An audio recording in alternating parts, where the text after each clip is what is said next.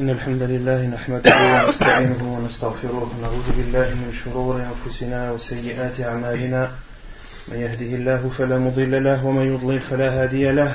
وأشهد أن لا إله إلا الله وحده لا شريك له. وأشهد أن محمدا عبده ورسوله. يا أيها الذين آمنوا اتقوا الله حق تقاته ولا تموتن إلا وأنتم مسلمون. يا أيها الناس اتقوا ربكم الذي خلقكم من نفس واحدة وخلق منها زوجها وبث منهما وبث منهما رجالا كثيرا ونساء واتقوا الله الذي تساءلون به والأرحام إن الله كان عليكم رقيبا يا أيها الذين آمنوا اتقوا الله وقولوا قولا سديدا يصلح لكم أعمالكم ويغفر لكم ذنوبكم ومن يطع الله ورسوله فقد فاز فوزا عظيما أما بعد فإن أصدق الحديث كتاب الله تعالى وخير الهدي هدي محمد صلى الله عليه وسلم وشر الأمور محدثاتها وكل محدثة بدعة وكل بدعة ضلالة وكل ضلالة في النار أما بعد Donc nous continuons, Inch'Allah Ta'ala, euh, l'explication du hadith de Jibril alayhi salam.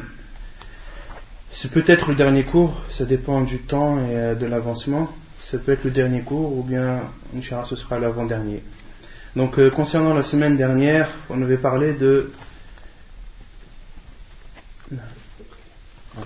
Concernant la semaine dernière. On avait parlé de Al-Murji'ah et de Al-Khawarij. Qui peut me citer la différence entre les deux? Qui sont-ils et que disent-ils et quel est leur égarement Non.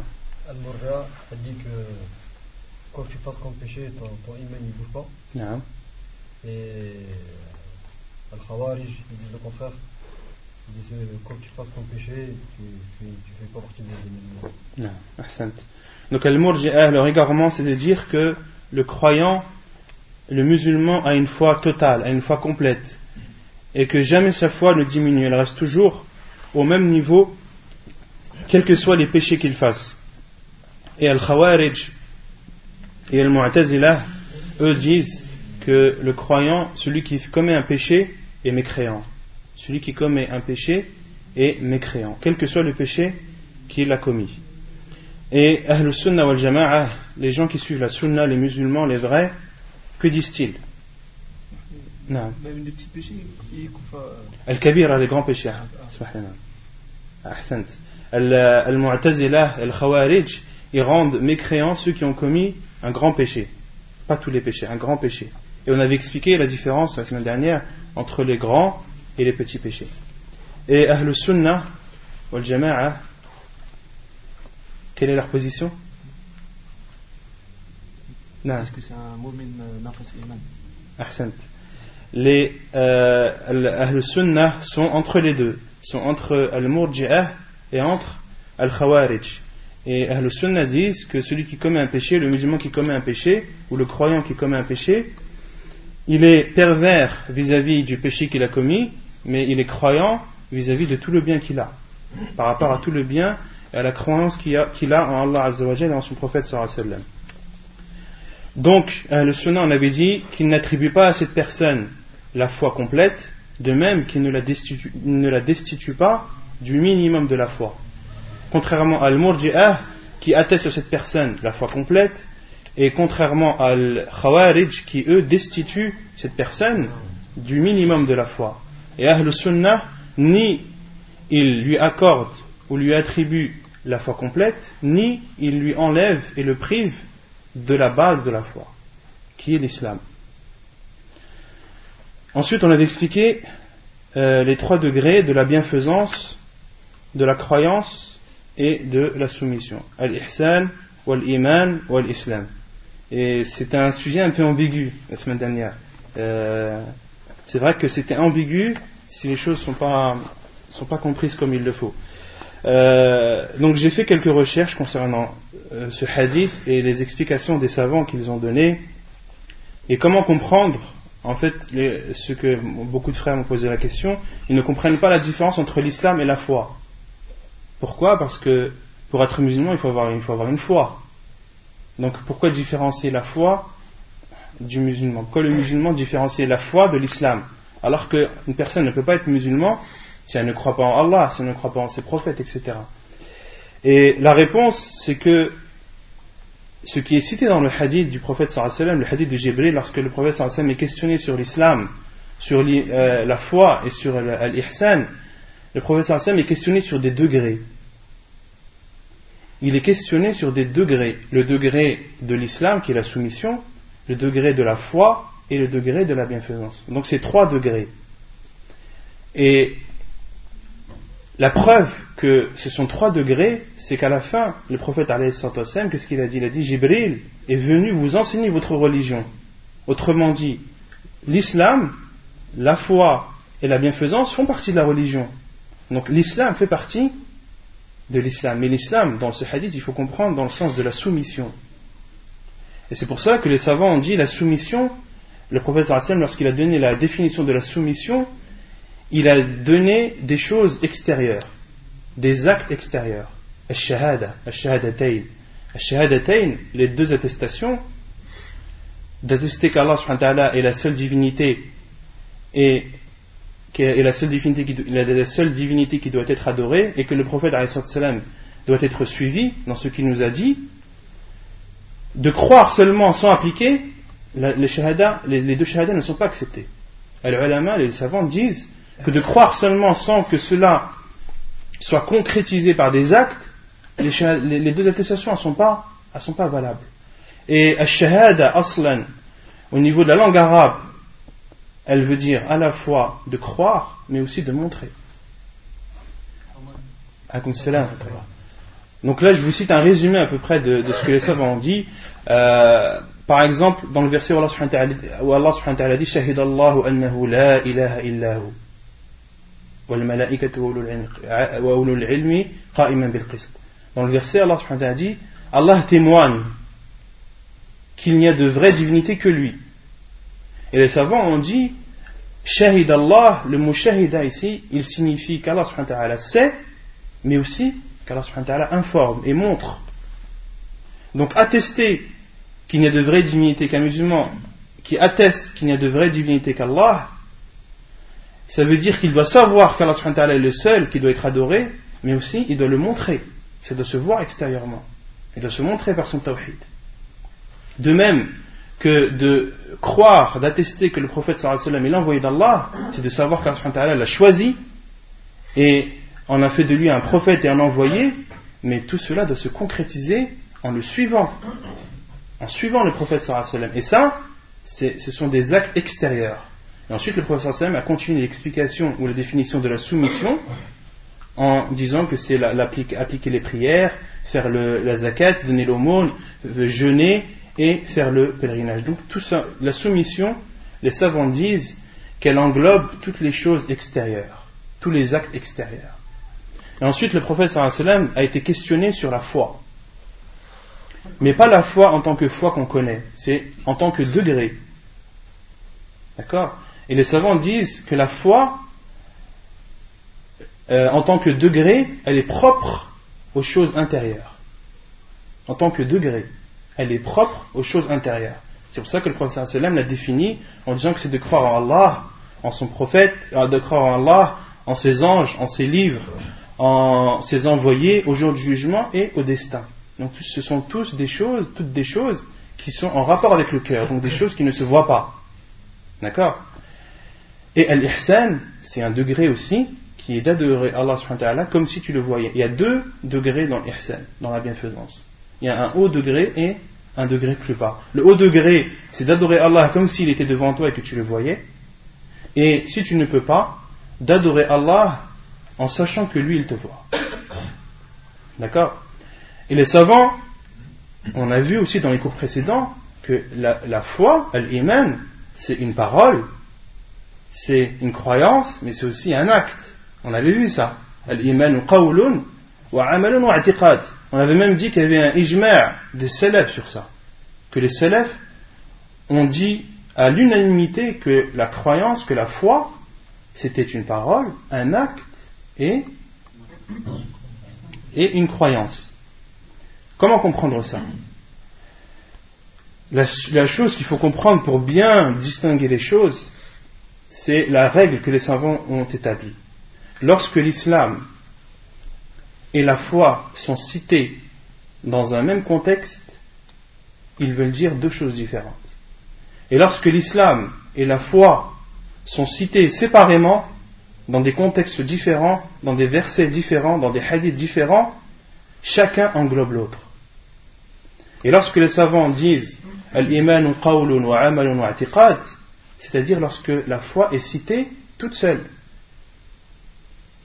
Et lorsque la foi est citée toute seule, elle englobe l'islam. Et lorsque l'islam est cité tout seul, il englobe la foi. Et euh, vous avez saisi ou pas? Béchir, t'as saisi? Là, c'est celui qui n'a pas saisi, c'est maintenant qu'il faut poser la question. Non, moi, ce que j'ai pas compris, c'est quand tu as dit que, par exemple, euh, le musulman, celui qui est euh, mu'min, il est musulman. Mais le musulman ne peut, pas être mu'min. Non. Donc là, le frère, il pose la question sur la règle qu'on a dit, c'est que tout musulman est croyant, Non, tout croyant est que tout, euh, tout, euh, tout croyant est musulman, mais tout musulman n'est pas forcément croyant. D'accord? Donc, euh, le problème, c'est comment est-ce qu'on peut considérer un musulman qui ne peut pas être croyant, alors que la croyance fait partie de, alors que la croyance fait partie de, de, l'islam. La réponse, je vais te la donner. Je sais pas qui a un portable.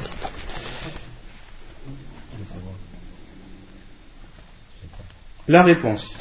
Les savants ont dit que pour être musulman, et c'est là où il faut comprendre, c'est là où comprendre les choses, l'importance, là on voit l'importance de la langue arabe. Les, savants ont dit que l'islam, pour être musulman, il y a des conditions. D'accord? La première condition, c'est d'attester qu'il n'y a de vraie divinité, d'attester les deux shahadas, d'attester qu'il n'y a de vraie divinité qui doit être adorée que- qu'Allah et que son prophète, que Muhammad est son envoyé. D'accord? Et attester, comme on a dit, ça veut dire deux choses. Ça veut dire croire et ça veut dire montrer. D'accord? Et les savants ont dit, pour être musulman, il faut avoir la base de la foi. Et la base de la foi, c'est quoi? C'est les six piliers de la foi. Celui qui ne croit pas en Allah, il n'est pas musulman. Celui qui ne croit pas aux, anges, il n'est pas musulman. Celui qui, celui qui ne croit pas aux livres qu'Allah a révélés, il n'est pas musulman. D'accord? Celui qui ne croit pas aux prophètes ou un seul des prophètes, il n'est pas musulman. Celui qui renie la résurrection et le jour du jugement, il n'est pas musulman. Celui qui, renie le destin n'est pas musulman. Pourquoi? Car il était amputé d'un pilier de la foi. Car il n'a pas eu le minimum de la foi requise pour être musulman. D'accord? Donc le minimum pour, pour être musulman, après là il y a un khilaf, les, euh, les savants euh, ont divergé. Certains disent que d'attester, de faire les deux shahadas suffisent pour être musulman. D'autres savants disent il faut faire la shahada, les deux shahadas, les deux shahadatayn, et faire la prière. Parce que beaucoup de savants considèrent celui qui délaisse la prière comme non musulman, comme kafir. Beaucoup de savants euh, considèrent cela, avec tout ce que ça engendre comme conséquence. Un, un- un non-musulman, on ne prie pas sur lui. Un non-musulman, on, ne demande pas euh, la miséricorde d'Allah sur lui. Un non-musulman, on, ne l'enterre pas dans un cimetière musulman. Un non-musulman, on ne mange pas la viande qu'il a égorgée, la bête qu'il a égorgée. Avec tout ce que ça implique. Un, musul- un non-musulman, il n'hérite pas. Il n'hérite pas de bien. D'accord? Il n'hérite pas et il n'est pas hérité. Avec euh, toutes les conséquences que cela engendre. Donc, selon la divergence des savants, certains considèrent que pour être musulman, il faut attester les deux attestations, et cela englobe d'avoir la base de la foi, c'est-à-dire les six piliers. Et d'autres savants rajoutent à, ce- à cette condition la condition de faire la prière. Donc ça, c'est là, ce sont les choses minimum pour être musulman. Et ensuite, l'iman, de croire, la croyance en tant que degré, c'est un degré supérieur à l'islam, à la soumission. Pourquoi La preuve que c'est un degré supérieur, déjà on a deux preuves que je peux vous citer comme ça. Le verset qu'on avait vu la semaine dernière, où Allah subhanahu wa ta'ala dit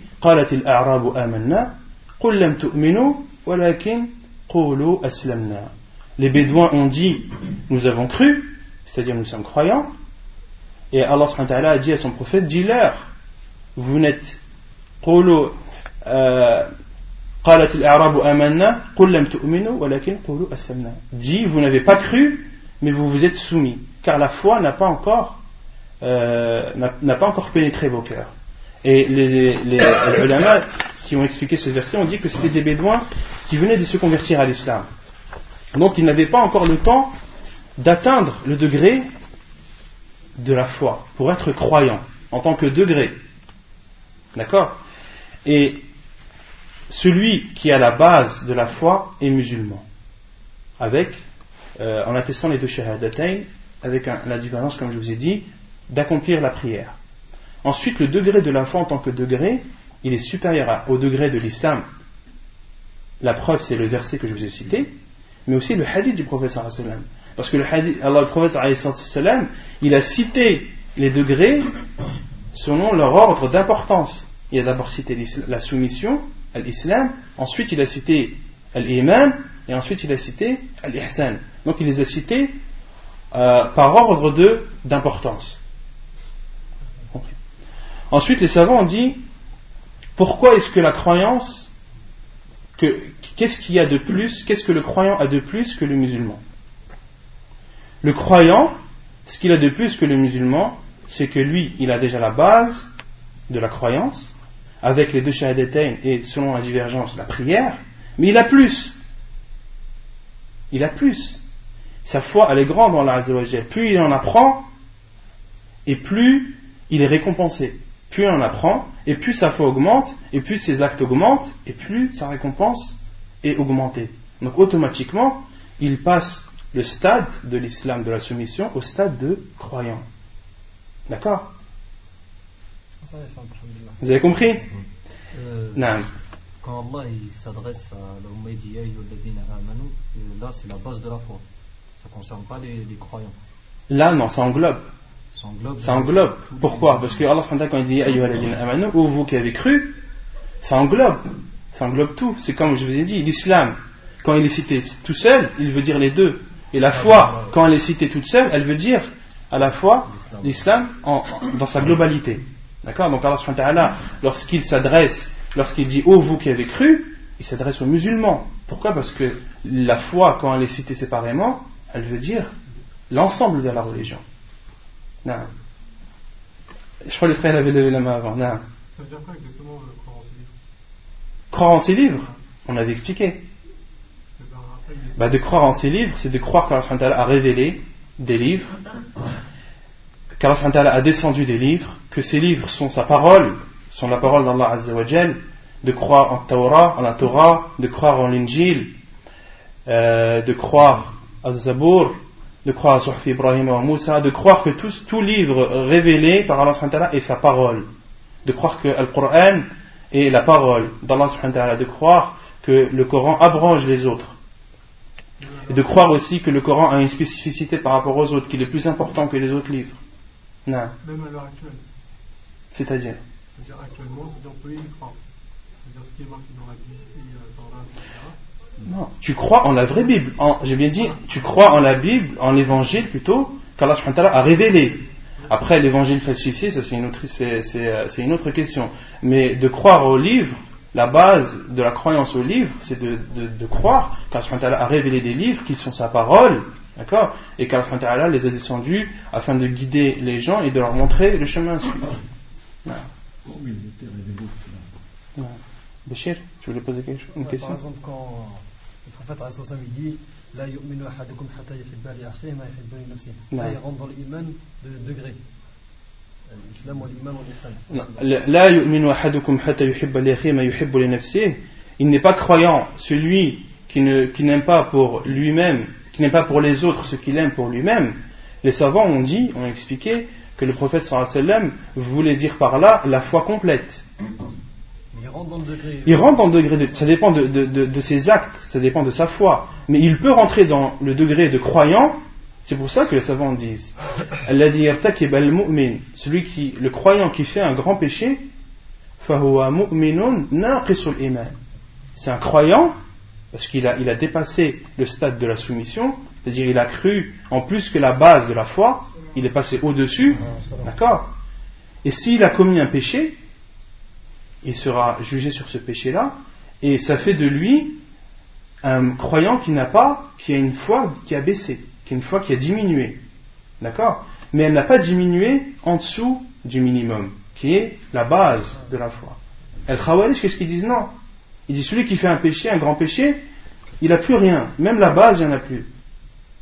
Et le Murji'ah, qu'est-ce qu'ils disent? Ils disent il est, toujours au top. Non. Euh, Ahl Sunnah, ils disent Al-Iman yazid wa. Yazid bil ta'at wa yanqus bil ma'asi wa Il augmente en faisant des bonnes actions et il diminue en faisant des mauvaises actions. Donc en fait, ce qu'il faut comprendre, ce qu'il faut bien euh, ce qu'il faut comprendre pour saisir la subtilité, parce que c'est subtil un petit peu, c'est que lorsque l'islam est cité séparément, il englobe toute la religion. Lorsque la foi est citée séparément, elle englobe toute la religion. Et lorsqu'ils sont cités côte à côte, dans un même contexte, dans un même hadith, dans un même verset, ils veulent dire chacun une chose différente la soumission l'islam qui veut dire les actes extérieurs et la foi qui veut dire les actes intérieurs. C'est clair pour tout le monde? Donc si vous voulez, je vais vous lire quelques paroles de euh, Sheikh Saleh al-Sheikh qui a expliqué le hadith de Jibril dans son livre Al-Arba'in, les 40 hadiths. Donc je vais vous lire quelques phrases qu'il a citées pour euh, pour bah, une preuve de ce que je vous ai expliqué et résumé. يقول الشيخ صالح آل الشيخ في شرحه لحديث الأربعين في حديث جبريل وهذا الحديث فيه ذكر الإسلام فيه ذكر الإسلام والإيمان والإحسان. وفيه أن هذه الثلاثة هي الدين. لأنه في آخرها قال عليه الصلاة والسلام أتاكم يعلمكم دينكم. فالدين إذن هو الإسلام منقسم إلى ثلاثة مراتب الإسلام والإيمان والإحسان. Donc Cheikh Saleh al-Cheikh explique ce hadith qui parle des, de l'islam, de la foi et de la bienfaisance il y a une preuve que ces trois choses, ces trois degrés font partie de la religion pourquoi? Car le prophète sallam a dit à la fin Jibril est venu vous enseigner votre religion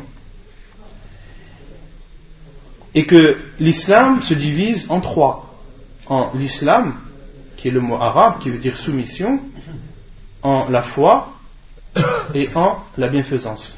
Et là, il parle de degrés. Donc ensuite, il explique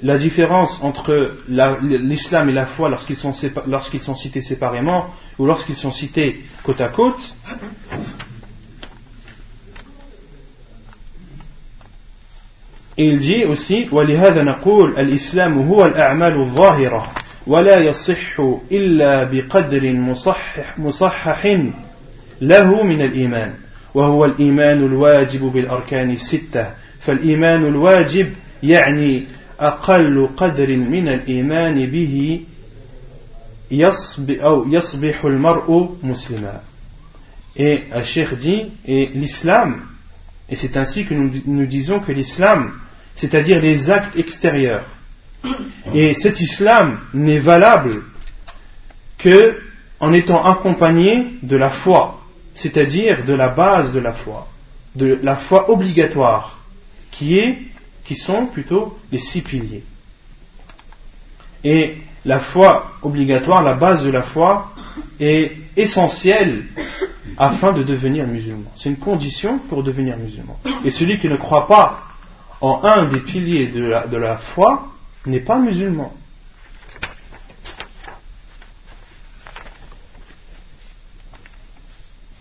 Euh...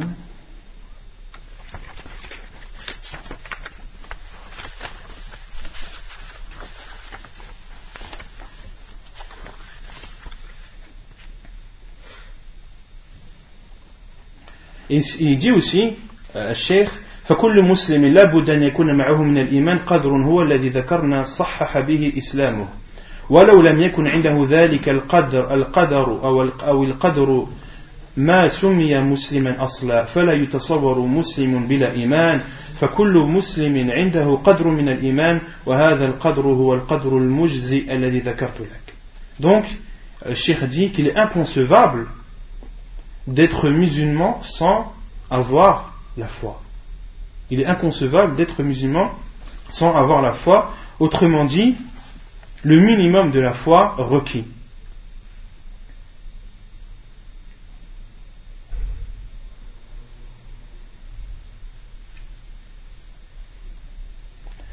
إذا تقرر هذا فنقول الإيمان يتفاوت أهله فيه ولتفاوت أهله فيه صار الإيمان أعلى مرتبة من الإسلام وصار المؤمن أعلى مرتبة من المسلم Et donc ici le cheikh explique une chose encore, encore une autre subtilité. Il dit la foi, les gens euh, se surpassent dans la foi, dans le degré de la foi. ولتفاوت أهله فيه صار الإيمان أعلى مرتبة من الإسلام Et le fait que les gens se surpassent dans la foi, cela veut dire, ou cela signifie que l'islam, que la, que la foi plutôt, le degré de la foi est supérieur au degré de la soumission. Pourquoi? Parce que le degré de la soumission, le minimum, c'est quoi? C'est la salat, pas la zakat. Ça, faut bien comprendre ça. La zakat, aucun savant ne dit que celui qui ne fait pas la zakat n'est pas musulman. Non? Abu Bakr, lorsqu'il a combattu ceux qui avaient délaissé la zakat, et cela, le fait de, combattre et de tuer ces personnes, comme l'a fait Abu Bakr, ça ne veut pas dire qu'ils sont mécréants.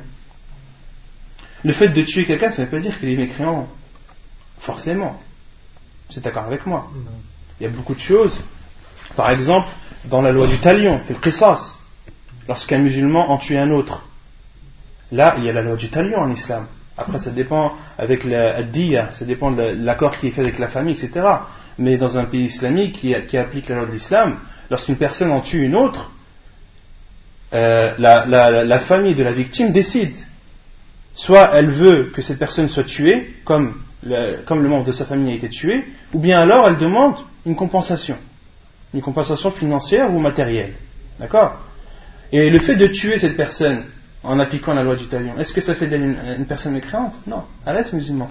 Donc le fait de combattre quelqu'un ne veut pas dire forcément qu'il est mécréant.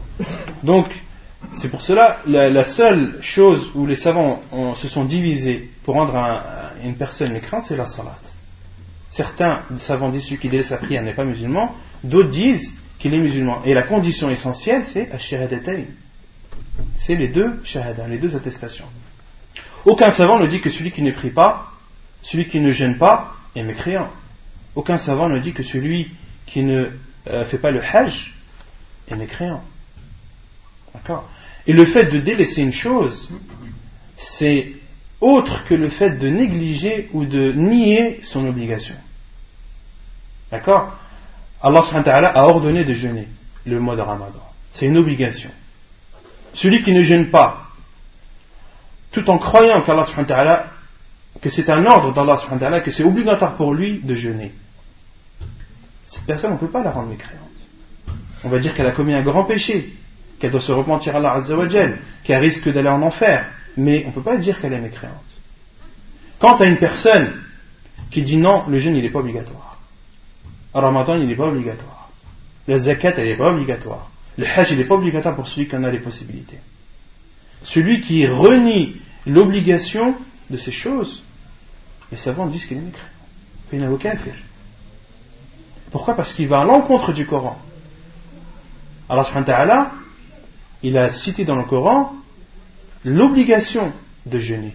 Et si tu viens, tu dis non, c'est pas obligatoire, là tu es venu à l'encontre, tu es parti à l'encontre de l'ordre d'Allah subhanahu à l'encontre de ses prescriptions.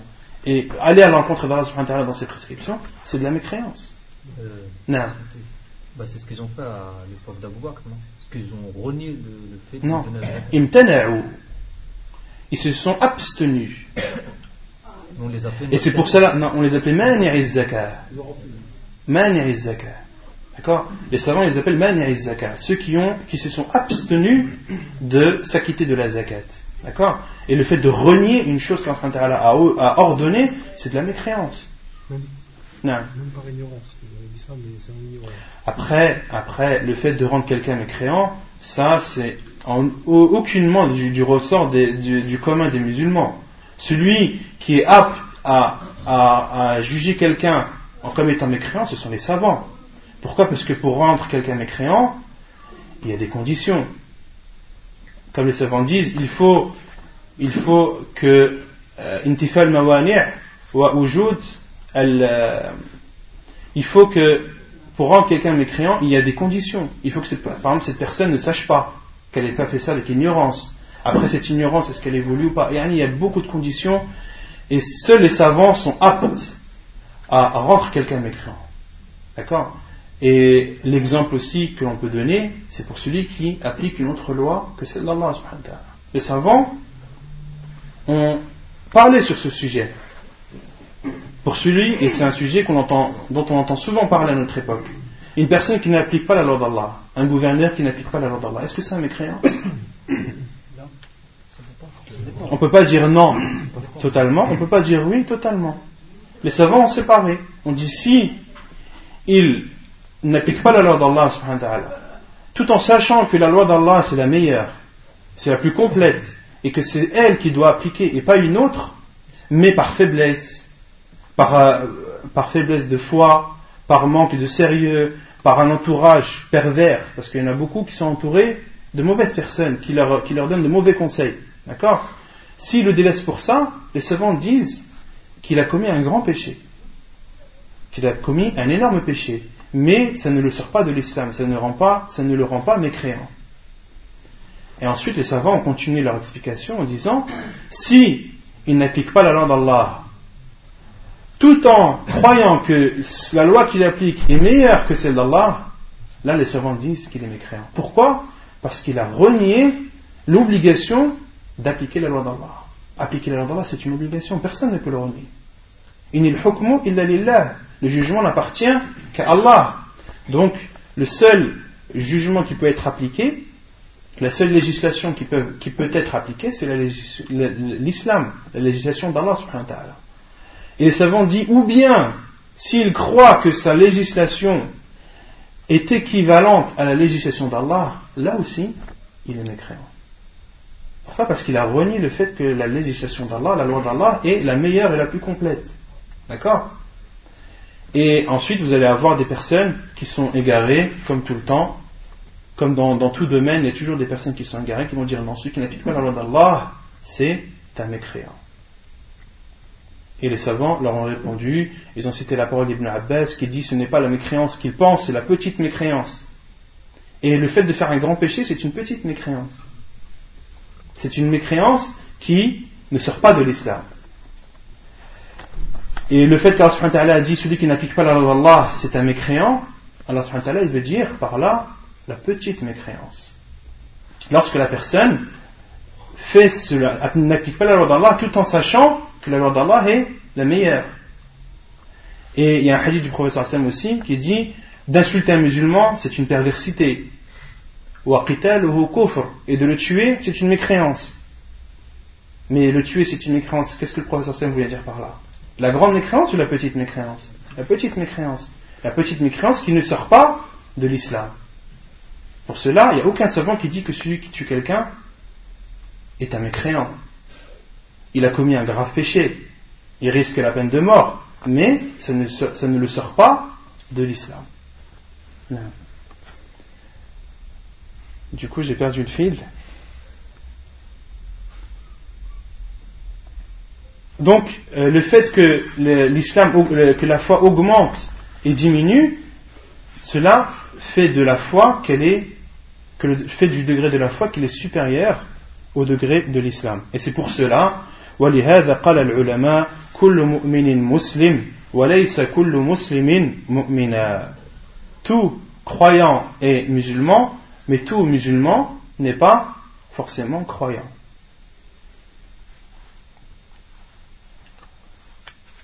C'est bon, vous avez saisi ce, ce sujet ou vous voulez encore des éclaircissements?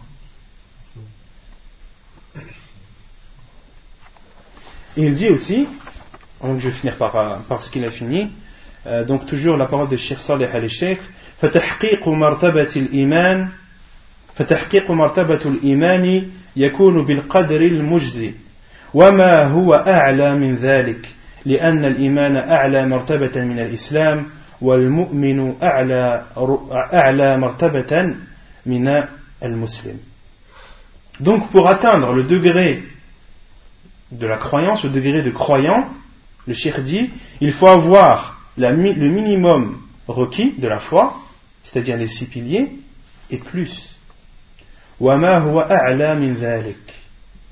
Donc c'est là la différence entre le croyant et le musulman. D'accord? Le croyant et le musulman. Et toujours le croyant et le musulman, euh, la différence que j'ai citée entre l'islam et la foi, c'est la même entre le musulman et le croyant. Lorsqu'on cite le musulman tout seul, ça englobe le croyant. Et lorsque on cite le croyant, le, tout seul, ça englobe le musulman. Mais lorsqu'on dit le musulman et le croyant, là on les cite côte à côte, ils veulent dire deux choses différentes. Le musulman, celui qui a la base de la foi, avec au minimum la shahadatain, et c'est celui qui applique les choses extérieures, les actes extérieurs, et, et le, croyant, c'est celui qui a ce que le musulman a et plus. C'est ce que, celui qui a le, ce que le musulman a et plus. Le plus, par exemple, dans la croyance en Allah Azzawajal, il y a des choses qui sont obligatoires à connaître. D'accord? La croyance en Allah subhanahu wa ta'ala. De croire en l'unicité de la seigneurie, wa ta'ala est celui qui est le seul qui a créé, le seul créateur, le seul pourvoyeur, le seul qui donne la vie et la mort. De croire en, euh, en l'unicité de l'adoration. De croire qu'Allah que c'est lui que tu dois adorer seul et sans lui associer personne. Et l'adorer sur toutes les formes d'adoration, tout ce que le mot adorer veut dire, et ça on l'avait vu. Et aussi de croire en ses noms et attributs. D'accord? Celui qui croit en ça, il a cru en Allah. D'accord? Ensuite, celui par exemple qui ne sait pas que le jour du jugement, on verra Allah subhanahu wa ta'ala. On verra son visage. Celui qui ne sait pas ça. Il sait seulement qu'il faut adorer Allah dans, la seigneurie, dans l'adoration et dans les noms attributs, mais il ne sait pas qu'Allah, on le verra. Or, le fait de voir Allah, ça rentre dans quel cas là? De l'iman. B, l'assurance c'est fait. D'accord? Une personne qui ne sait pas ça, est-ce qu'on dit elle qu'elle n'est pas, n'est pas, pas musulmane? Non. À partir du moment, et ça, Cheikh Salah al-Sheikh en parle, à partir du moment où il le sait, ça devient obligatoire pour lui d'y croire. D'accord? Et là, c'est là où intervient le plus. Là, il a, il a appris, il, a, il a cru en une chose au-dessus du minimum. Et ça fait de lui un croyant. Et celui qui croit, qui sait qu'Allah il va, qui va voir le visage d'Allah dans l'au-delà, qu'est-ce qu'il va faire automatiquement? Ça va l'encourager, ça va augmenter sa foi, ça va lui permettre de faire plus de bien et de s'éloigner du mal. Donc, il passe un degré supérieur du minimum. Et c'est pareil pour tous les autres piliers de, la foi. De croire au livre, de croire au livre, il y a une chose obligatoire à croire, mais par exemple de croire que le Coran, par exemple, il a, euh, par exemple que le que le Coran, il est descendu en langue arabe. Par exemple. Est-ce que c'est une chose essentielle Une personne qui ne sait pas que le Coran est descendu en arabe, est-ce que ça fait de lui un non-musulman parce qu'il n'a pas cru au Coran? Mais celui qui sait que le Coran est descendu en arabe, il doit obligatoirement croire que le Coran est descendu en arabe. Et ainsi de suite pour tous les, autres piliers. Donc il y a une chose minimum et il y a un plus. Et ce plus-là, c'est ce qui fait la différence entre le croyant et le musulman. Le sujet est clos Donc on continue, Inch'Allah. Donc on avait aussi parlé de l'ihsan, qui avait deux, degrés. Le premier d'adorer Allah subhanahu wa ta'ala comme si tu le voyais, et si tu n'avais pas atteint ce degré, d'adorer Allah subhanahu wa ta'ala comme si lui, il te voit. De même qu'on avait parlé de l'heure. Et que l'heure, seul Allah ta'ala en a connaissance. On avait aussi euh, dit que l'heure allait, allait, allait, avoir lieu, qu'elle allait avoir lieu un vendredi. D'accord? On avait aussi cité un hadith du prophète sallam qui nous prouve que l'heure aura lieu un vendredi et avant le lever du soleil. Qui peut me citer la preuve de ceci? Les animaux, ils attendent euh, l'heure avant. Tous les animaux attendent l'heure avant le soleil. Non, non.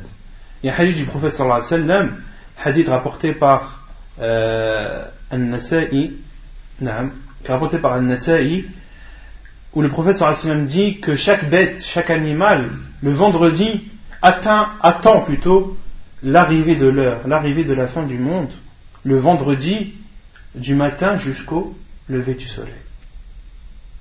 Et ensuite, après le lever du soleil, autrement dit, les animaux n'attendent plus. Donc on comprend de cela que l'heure, la fin du monde, aura lieu un vendredi et en plus qu'elle aura lieu en tout début de journée. D'accord? Et en général, en tout début de journée, les gens, qu'est-ce qu'ils font? Les gens dorment. Et c'est pour cela que l'heure, l'arrivée de l'heure, va surprendre les gens. Ça va être une surprise pour les gens. Voilà, Qu'Allah nous facilite, euh, nous facilite si jamais on rencontre l'arrivée de l'heure. Et on avait dit aussi que l'heure, elle voulait dire la, la, la mort qui, qui, qui, euh, qui euh, viendra après que Israfil soufflera dans la trompe la première fois. De même qu'elle veut dire aussi la résurrection. On avait cité euh, le verset qui prouve cela lorsque Allah parle des partisans de Pharaon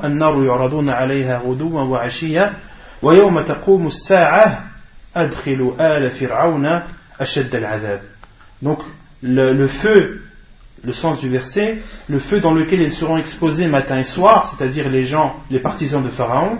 Et on avait vu aussi que ce verset était une preuve du châtiment de la tombe. Donc autrement dit, le, châtiment qu'ils subiront ici dans ce verset, c'est dans la tombe. Le feu qu'ils goûteront, ou par lequel ils seront châtiés, matin et soir, dans la tombe, autrement dit, entre, entre parenthèses, et lorsque l'heure aura lieu, et lorsque l'heure aura lieu, faites entrer les partisans de Pharaon dans un châtiment plus douloureux. Et après la tombe, il y a quoi? La résurrection. Donc, lorsque Allah a dit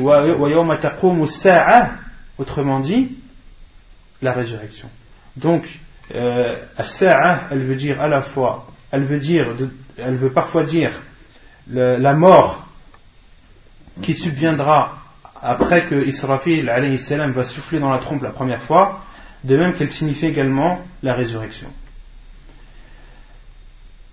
ويقول الشيخ عبد المحسن العباد حفظه الله تعالى الفائدة الثالثة قوله صلى الله عليه وسلم ما المسؤول عنها بأعلم من السائل معناه أن الخلق لا يعلمون متى تقوم الساعة وأن أي سائل أو أي مسؤول سواء سواء في عدم العلم بها قال ابن رجب في جمع العلوم والحكم يعني أن علم الخلق كلهم في وقت الساعة سواء وهذا إشارة إلى أن الله استأثر تعالى بعلمها Donc, lorsque le prophète sallallahu alayhi wa sallam a dit celui qui est questionner n'en sait pas plus que celui qui questionne, cela ne prouve que personne ne sait quand est-ce que l'heure aura lieu. Personne ne sait quand l'heure aura lieu. Ibn Rajab dit dans son livre Jami'ul Ulum wal Hikam, c'est-à-dire que la science des créatures, toutes les créatures, quelles que soient les créatures, que ce soit les êtres humains ou les djinns, leur science concernant l'arrivée de l'heure est unique. Et c'est quoi leur science unique? C'est de ne pas savoir. Ils ne savent pas. Et cela prouve qu'Allah subhanahu wa ta'ala s'est approprié à lui seul, à lui seul, la science de l'heure. تعددت الأسئلة لرسول الله صلى الله عليه وسلم عن الساعة. وكان النبي صلى الله عليه وسلم يجيب من سأله ببيان بعض أماراتها La quatrième chose que l'on retient, c'est que les questions adressées au prophète sallallahu alayhi wa sallam concernant l'heure étaient très nombreuses. Et le prophète sallallahu alayhi wa sallam répondait à ces questions parfois en donnant des signes de l'heure et parfois en répondant, en donnant une réponse qui est plus favorable et plus bénéfique à celui qui l'a posé que la réponse qu'il attend.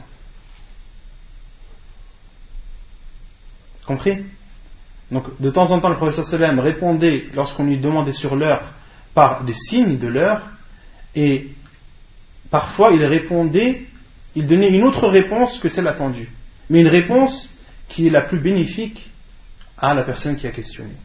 ومن أول حديث أبي ومن, ومن الأول حديث أبي هريرة رضي الله عنه في صحيح البخاري أن عربيا سأل النبي صلى الله عليه وسلم وقال متى الساعة قال فإذا ضيعت الأمانة فانتظر الساعة الحديث Le premier hadith est le hadith d'Abu Huraira radiallahu anhu, rapporté par Al-Bukhari dans son Sahih, où un bédouin a demandé au prophète sallallahu alayhi wa sallam quand l'heure aura-t-elle aura lieu Et le prophète sallallahu alayhi wa sallam lui a répondu lorsque le dépôt sera perdu ou lorsqu'il sera négligé, attends-toi à l'heure. Le dépôt, c'est lorsque quelqu'un te confie quelque chose. Al-amana, lorsque quelqu'un te confie quelque chose, et ça peut être une chose matérielle comme une chose spirituelle, une chose immatérielle. Un dépôt, ça peut être un secret. Quelqu'un qui te, qui te dit une chose, il te dit ça reste entre moi et toi. C'est un dépôt. D'accord? Et c'est à toi de préserver ce dépôt. Une personne qui te donne de l'argent, te dit Est-ce que tu peux me garder cet argent? C'est un dépôt. Allah subhanahu wa ta'ala, les enfants qu'il t'a donné, c'est un dépôt. Et le prophète a dit, a répondu à cette personne, donc parmi les signes de l'heure, c'est le fait de négliger le dépôt, de ne pas lui donner l'importance qu'il a, et de le perdre. Et le prophète a répondu à ce bédouin, si lorsque tu verras le dépôt être négligé ou perdu, attends-toi à l'arrivée de l'heure.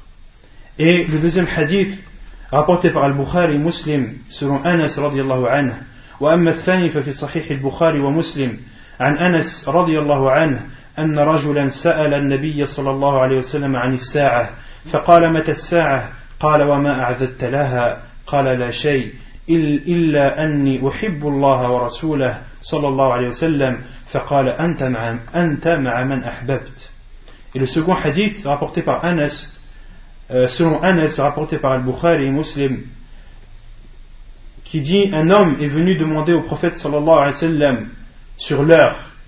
Et le prophète wa lui a dit Qu'as-tu préparé? Qu'as-tu préparé à l'arrivée de l'heure? L'homme a répondu Je n'ai rien préparé, sauf si ce n'est que j'aime Allah et son envoyé alayhi salatu wassalam. Et le prophète sallallahu lui a répondu Tu seras avec ceux que tu aimes. Tu seras avec ceux que tu aimes. Donc là, le prophète sallallahu a répondu à cette personne, il a donné une réponse, mais autre que celle qu'il attendait. La réponse que le prophète sallallahu lui a donnée n'a aucun rapport avec l'heure. n'a aucun rapport avec la question sur l'heure, l'arrivée de l'heure. La personne, l'homme qui a posé la question pour prophète il a retenu que celui, il sera le jour du jugement avec celui qu'il aime.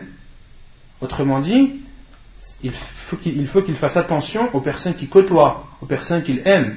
Car les personnes qu'il côtoie et qu'il aime, il sera avec eux le jour du jugement. والفائدة الخامسة قوله فأخبرني عن أماراتها إلى آخره أماراتها أي علاماتها وعلامة الساعة تنقسم إلى قسمين la cinquième chose à retenir de, la partie du hadith concernant l'heure, le prophète euh, Jibril a demandé au prophète de l'informer sur les signes de l'heure. Al-amarat, c'est-à-dire les signes. Et les signes de l'heure se divisent en deux. Alamatun qaribah, qaribatun min qiyamiha, ka khuruji shams min maghribiha, wa dajjal, وخروج يأجوج ومأجوج ونزول عيسى بن مريم عليه الصلاة والسلام من السماء وغيرها Et parmi les, les, signes, il se divise en deux. Il y a des signes qui sont proches de l'arrivée de l'heure. Comme lorsque le soleil se lèvera du, de l'endroit où il se couche habituellement. Lorsque Ad-Dajjal, le faux messie, apparaîtra. Lorsque Ya'juj et Ma'juj, qui sont connus sous le nom de Gog et Magog, lorsqu'ils sortiront, et lorsque Isa salam descendra du ciel. Et là, juste une parenthèse, de croire aux envoyés d'Allah, de croire aux envoyés d'Allah, la base de la croyance aux envoyés d'Allah, c'est de croire qu'Allah a choisi des personnes parmi ses serviteurs, qu'il en a fait des prophètes et envoyés, qu'il les a envoyés pour montrer aux gens le droit chemin, les écarter du mauvais, de croire en ceux qui ont été nommés dans le Coran, etc. Tu vois Donc ça c'est la base de la croyance, de croire en Muhammad sallam.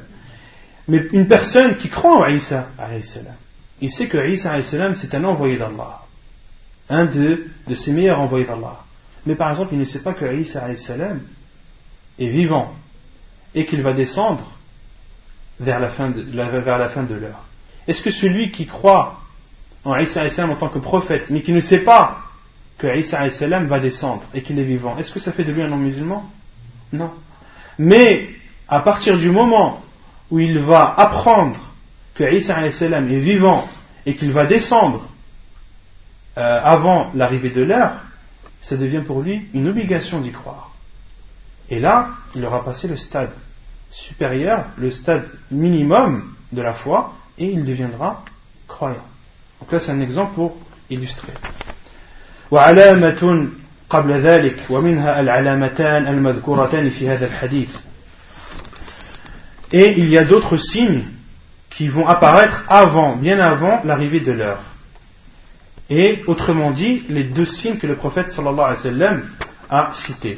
Quant au premier signe que le prophète sallallahu alayhi wa sallam a cité, ومعنى قوله أن تلد الأمة ربتها فسر بأنه إشارة إلى كثرة الفتوحات وكثرة السبي وأن من المسبيات من يطأها سيدها فتلد له فتكون أم ولد ويكون ولدها بمنزلة سيدها وفسر بتغير الأحوال وحصول العقوق من الأولاد لآبائهم وأمهاتهم وتسلطهم عليهم حتى يكون الأولاد كأنهم سادة لآبائهم وأمهاتهم.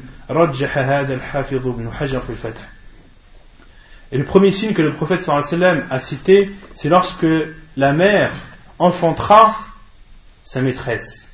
Lorsque la mère enfantera sa maîtresse. Il y a deux explications des savants. La première, c'est le fait qu'il y aura beaucoup de, de croisades, beaucoup de guerres, beaucoup de prisonniers et, euh, et des musulmans qui vont prendre des prisonnières comme butin et vont avoir des rapports avec elles et des enfants. Et cet enfant, cet enfant sera le père, ou plutôt l'enfant du maître et l'enfant de et l'enfant de, de, l'esclave. Autrement dit, l'esclave aura enfanté son maître. Et la deuxième explication que les savants ont donnée et qui est la plus vraisemblable, comme l'a dit le Hafid ibn Hajar dans, dans le fait, c'est le fait qu'il va y avoir beaucoup de désobéissance de la part des enfants envers leurs parents. Et que les enfants vont avoir plus d'autorité que leurs parents. Et autrement dit, et plutôt avoir euh, une autorité supérieure à celle des parents, et cela revient à dire que l'enfant est supérieur à, aux parents. D'accord? Et ce serait l'explication du du professeur Sam, ce qu'il dit la mère enfantera sa maîtresse. C'est-à-dire la mère va enfanter un enfant qui va lui désobéir et qui va avoir plus d'autorité qu'elle.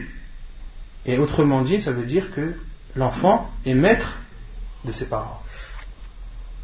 Et la deuxième explication, comme je vous ai dit, comme le Hafiz ibn Hajar dans le fait a dit, est la plus vraisemblable.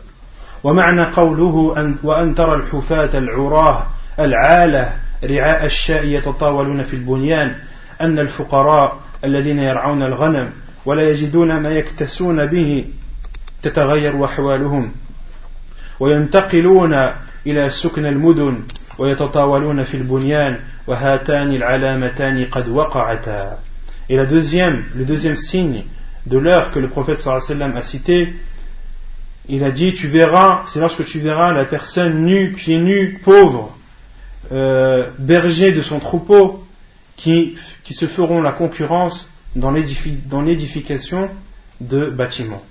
C'est-à-dire que de pauvres, c'est-à-dire que les pauvres qui euh, gardaient qui gardaient des animaux, qui gardaient des moutons, des vaches, etc., et qui ne trouvaient rien à porter, ils vont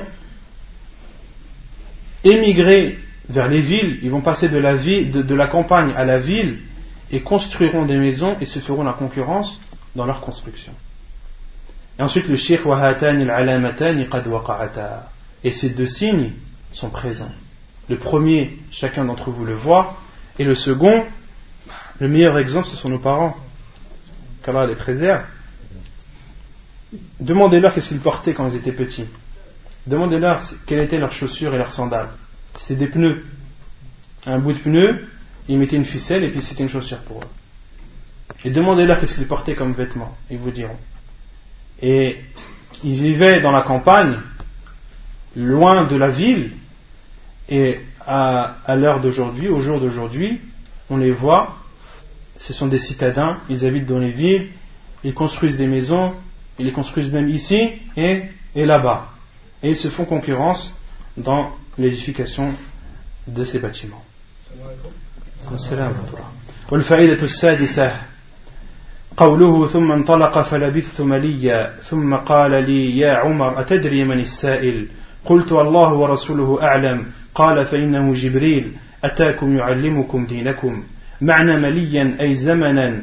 فقد أخبر النبي صلى الله عليه وسلم أصحابه عن السائل بأنه جبريل عقب انطلاقه وجاء أنه أخبر عمر بعد ثلاث ولا تنافي بين ذلك لأن النبي صلى الله عليه وسلم أخبر الحاضرين ولم يكن عمر ولم يكن ولم يكن عمر رضي الله عنه معهم بل يكون انصرف من المجلس واتفق له أنه لقي النبي صلى الله عليه وسلم بعد ثلاث فأخبره.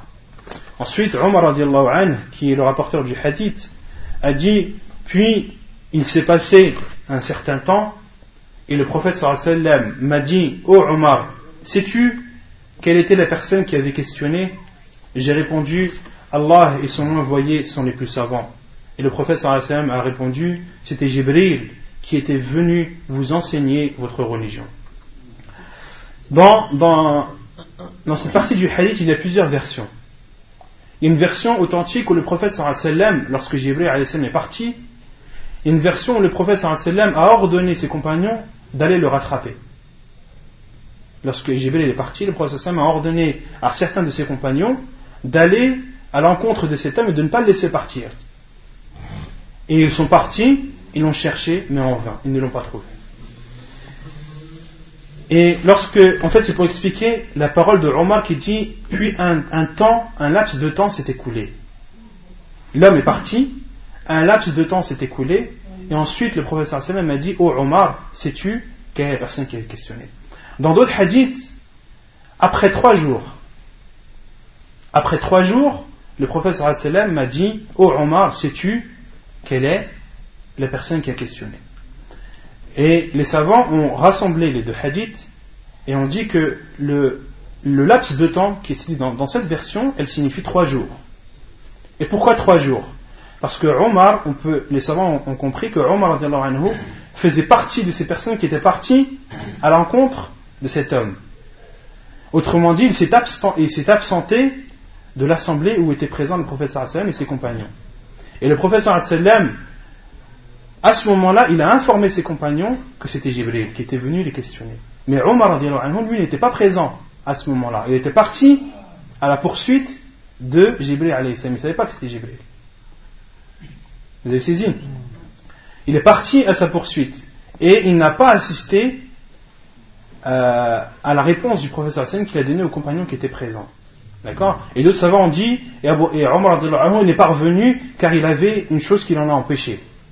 Et ensuite, après trois jours, Omar a rencontré le prophète sallam. Et la preuve, les savants disent la preuve que le prophète sallam a rencontré Omar après, c'est qu'il a dit Ya Omar.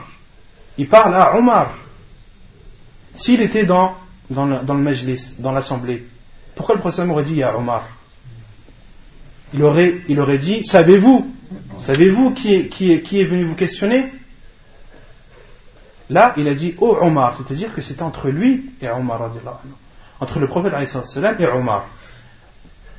Euh, et, et, ceci, c'est la compréhension de Nawawi. Nawawi, dans son livre, euh, dans son Sahih, dans l'explication qu'il a faite de Sahih Muslim, a cité cette explication.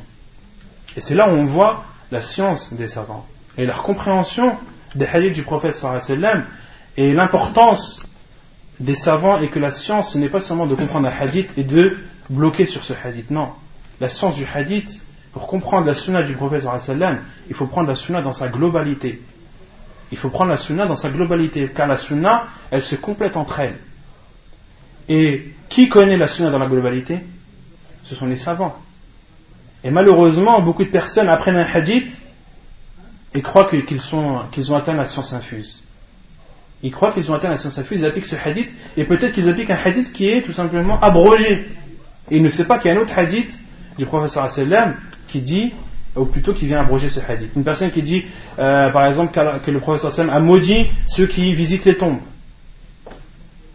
Moi, j'ai appris un hadith du professeur sallam qui interdit ceux qui ceux qui, qui maudit ceux qui visitent les tombes. Mais il y a un autre hadith du prophète qui vient l'abroger. Il dit Je vous avais interdit de, visiter les tombes, maintenant visitez-les, car elles vous rappelleront l'au-delà.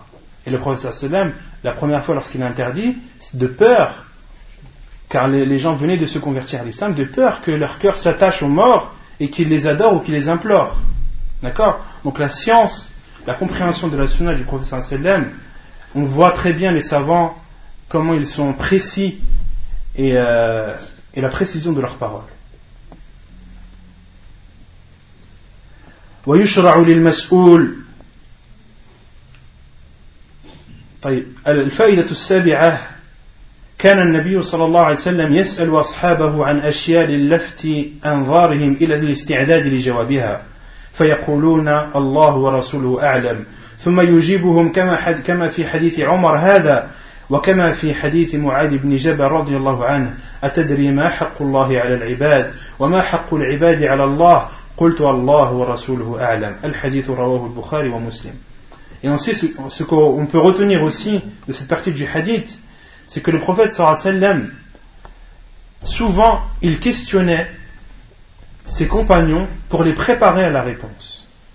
Il leur posait une question pour les préparer à la réponse qu'il va leur donner afin qu'ils la retiennent. Comme la question du professeur sallam lorsqu'il leur a dit Savez-vous qui est venu questionner Les savants ont dit le professeur sallam a posé cette question afin de les préparer à la réponse et pour qu'ils la retiennent bien. Une personne à qui tu dis Sais-tu qui est venu te dit non, et ensuite tu lui dis c'est un tel, il va s'en rappeler mieux que si tu lui dis c'était un tel qui est venu. Et euh, on voit aussi cela dans un autre hadith, le hadith de Mu'ad ibn Jabal, le hadith connu, où le prophète a dit à, à Mu'ad, sais-tu quel est le droit d'Allah envers ses serviteurs et le, droit de ses serviteurs envers Allah? Il a répondu, Allah et son prophète sont les plus savants. Et ensuite le prophète lui a donné la réponse. De même, on retient aussi une autre chose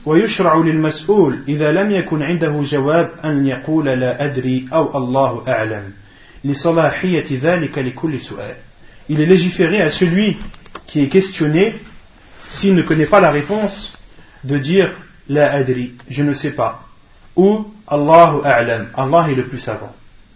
Il a le droit de dire ça à toute question qui lui est posée. Une personne à qui on pose une question qui ne connaît pas la réponse, quelle que soit la question qui est posée, il a le droit de dire Allahu a'lam, ou La adri, je ne sais pas.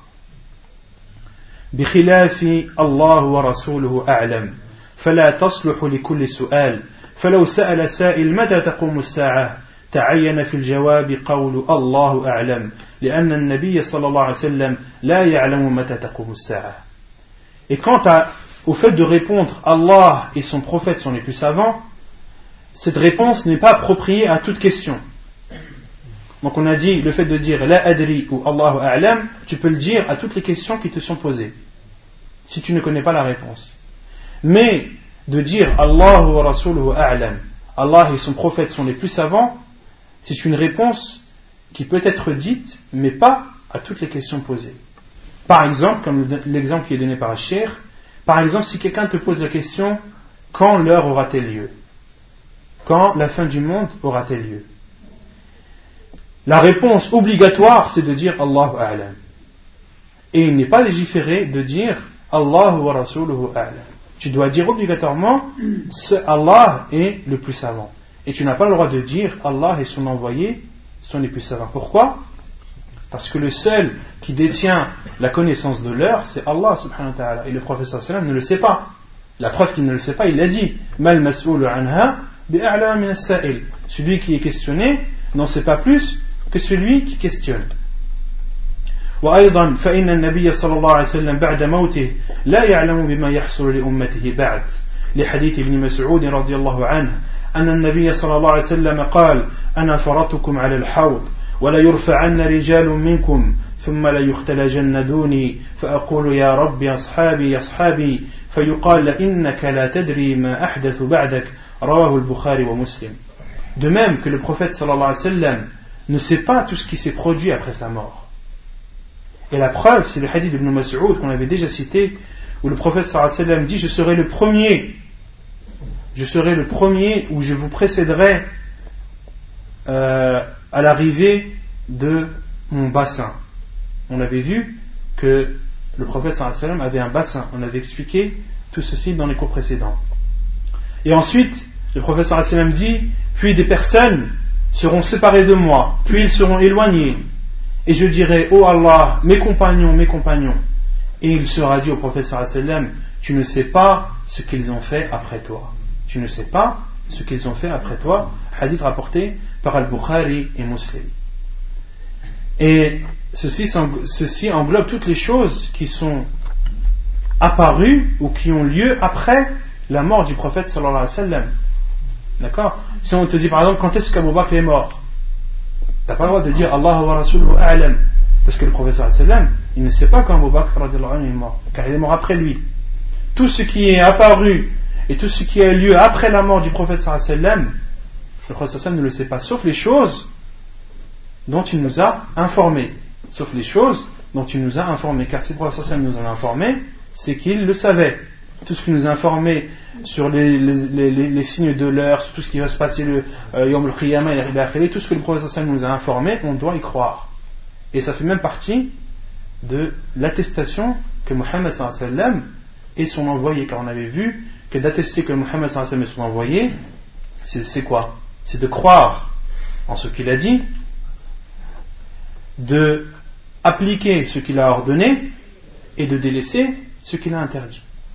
Donc de croire en tout ce qu'il a dit, c'est d'attester que tout ce que le prophète nous a informé, que ce soit à son époque ou ensuite, que ce soit des choses visibles ou invisibles, on doit y croire.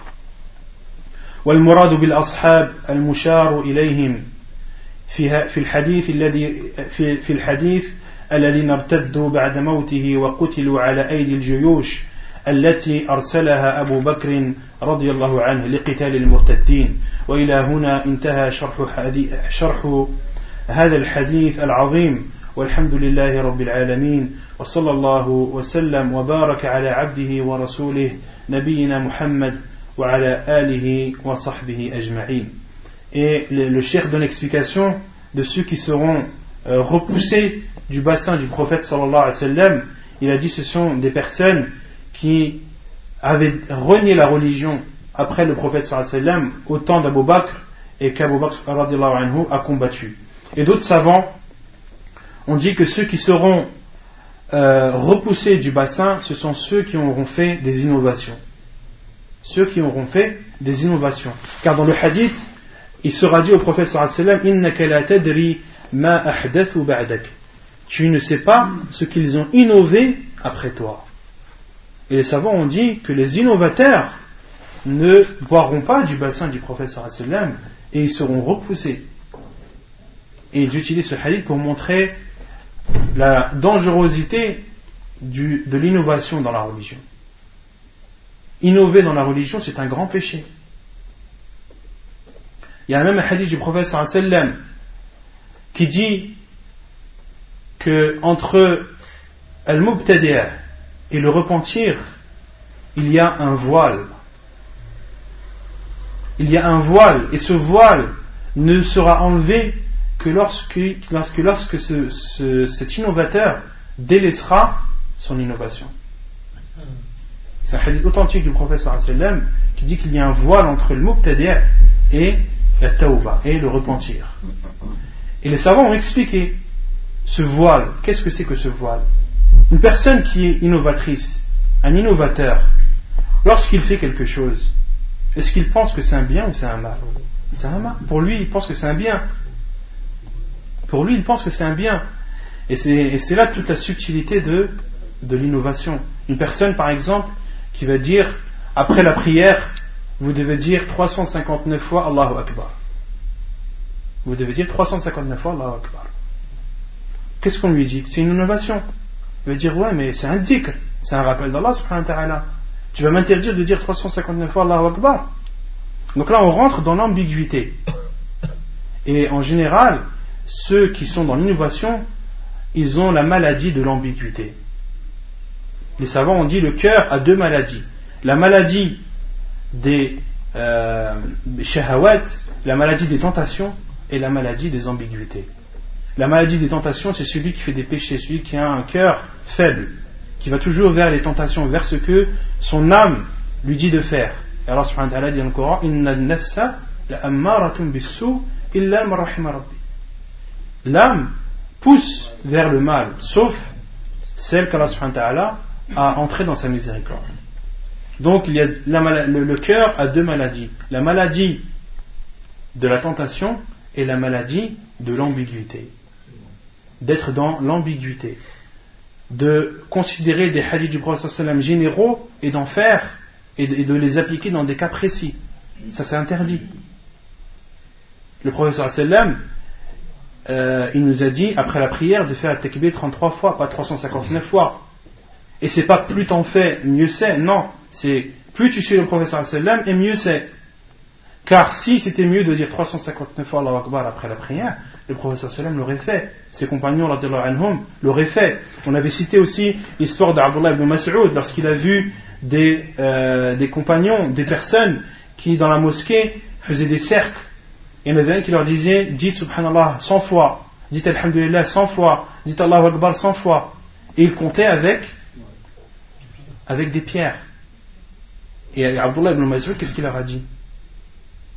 Qu'est-ce qu'il leur a dit Il leur a dit soit vous êtes dans une voie qui est meilleure que la voie du prophète sallam, ou bien alors vous avez ouvert une porte vers l'égarement. Et eux, qu'est-ce qu'ils ont répondu avant que Abdullah ibn Mas'ud leur donne cette réponse Ils ont dit ce sont que des pierres avec lesquelles nous comptons les takbir, les tahmid et les tahlil. On n'a rien fait de mal. Nous, on a voulu que le bien. Et là, Abdullah ibn Mas'ud leur a répondu par une réponse célèbre. Et combien de personnes veulent le bien, mais ne l'atteignent pas? Combien de personnes veulent le bien, mais ne le font pas? Combien de personnes veulent le bien, mais font le mal, sans le savoir. Et c'est pour cela qu'un acte, pour qu'il soit accompli, il doit être à la fois sincère et, et conforme à la sunna du prophète Donc, est-ce que on dit que les, innovateurs, on ne peut pas leur vouloir, on ne peut pas leur vouloir, ils ont une bonne intention. On dit non. Le fait d'avoir une bonne intention, ça ne rend pas leur acte légiféré. Ça ne rend pas leur acte, l'acte qu'ils font, l'innovation qu'ils font, ça ne, leur, ça ne la rend pas bien. Pourquoi? Parce qu'elle est non conforme à la sunna du prophète sallallahu alayhi wa. Donc c'est ainsi que se termine l'explication du hadith de Jibril alayhi salam hadith expliqué par Sheikh Abdul Mohsin Abbad. Donc euh, aujourd'hui, comme je vous l'ai dit au début du cours, c'était le dernier cours concernant euh, ce livre. Et Inch'Allah Ta'ala, la semaine prochaine, on va entamer un autre livre qui est intitulé Al-Mawsu'atu al-Fiqhiyya al-Muyassara fi Fiqh al-Kitab wa Sunnah al-Mutahhara euh, les Cheikh Hussein al-Awaisha. Donc le livre qu'on va entamer la semaine prochaine, Inch'Allah, c'est comment traduire? La compilation juridique facilitée euh, pour comprendre le Coran et la Sunna authentique du prophète sallam, un livre de Sheikh Hussein al-Awaisha qui est un des élèves de Sheikh al-Albani rahimahullah ta'ala. Donc c'est un livre qui traite de la jurisprudence et euh, selon les, chapitres connus de la jurisprudence,